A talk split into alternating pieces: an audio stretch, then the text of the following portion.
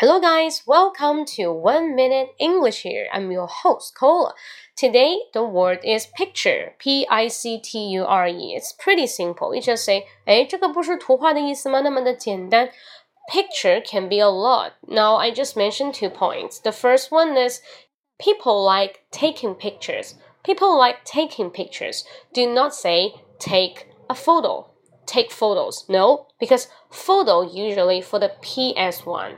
那 photo 是 PS 出来的，叫做 photo 照片。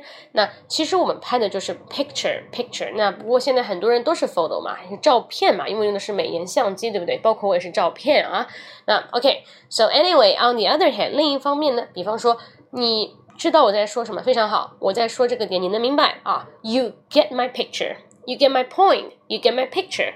那 it's out of my picture，我不是这个意思。所以说 picture 它有你的主意、你的观点的意思啊，明白你的想法吗？Have you ever got my picture?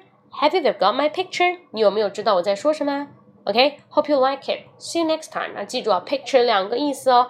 那想知道更多呢精彩英语分享的话呢，大家可以微信号搜索“英语口语风暴”，按一下六，英语口语风暴，按一个六啊。我在直播间等着各位。See you next time. 拜拜。